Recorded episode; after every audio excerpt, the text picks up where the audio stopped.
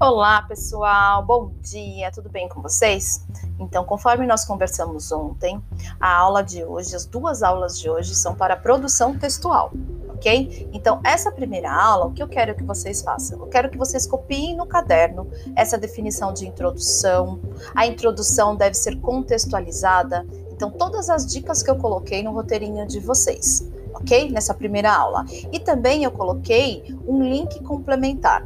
Esse link é de uma professora que traz algumas possibilidades de redação tá? Algumas orientações para que vocês consigam produzir uma boa redação, introdução, desenvolvimento e conclusão. A gente começa, então na aula de hoje a gente vai falar sobre introdução, então a gente vai entender o que é introdução, vocês vão colocar no caderno de vocês todas essas informações. Na próxima aula de produção textual, é, eu vou colocar para vocês também um roteirinho de desenvolvimento e também um roteirinho de conclusão, ok? Então, nessa primeira aula, o que eu quero que, você, que vocês façam? Eu quero que vocês assistam esse link que eu coloquei, esse link complementar, e copiem no caderno as definições de introdução e as dicas, ok? A definição de introdução e as dicas. Na segunda aula, o que, que vocês farão? Vocês farão a produção efetiva do texto em questão. Então, qual que é o tema do texto de vocês? O tema é sedentarismo, o grande mal do século. A gente já falou algumas vezes sobre isso. Então, nós temos aí três textos, dois textos de apoio.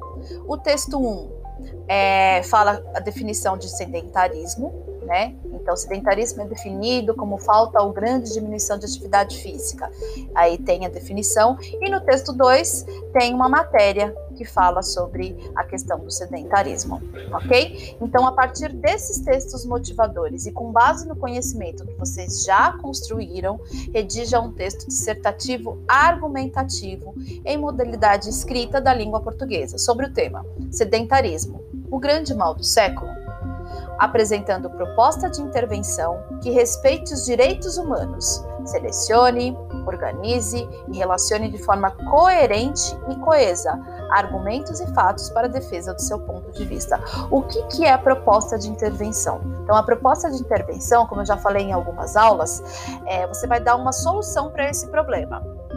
Então você vai desenvolver a problemática do sedentarismo, vai trazer algumas referências, contexto histórico, isso é muito importante. E no seu, na sua conclusão, você vai dar uma proposta de intervenção. O que, que é isso? Você vai dar uma solução para esse problema. Então, por exemplo, é, para que as, os jovens seja, estejam menos é, sejam menos sedentários, é, é, importante que as escolas é, façam atividades físicas regulares, não somente nas aulas de educação física, enfim, vocês têm N possibilidades para escrever essa proposta de intervenção, ok? A proposta vai no finalzinho, na conclusão. Então a gente tem introdução, um parágrafo, desenvolvimento, dois parágrafos, conclusão, o último parágrafo. Se atentem, no máximo 30 linhas ok? E aí vocês vão ter que me entregar essa redação no finalzinho da segunda aula.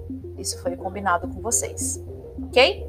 Então, para o primeiro ano é, B, para o primeiro ano A, a gente ainda não conversou. Então, as orientações estão aqui. Vocês vão me entregar na segunda aula de hoje. É isso. Na terceira aula, é, a gente conversa, eu vou fazer a correção dos exercícios e a gente vai conversar sobre o humanismo. Gente já vai iniciar capítulo 6. É isso, pessoal. Beijos. Bom final de semana para o primeiro ano B.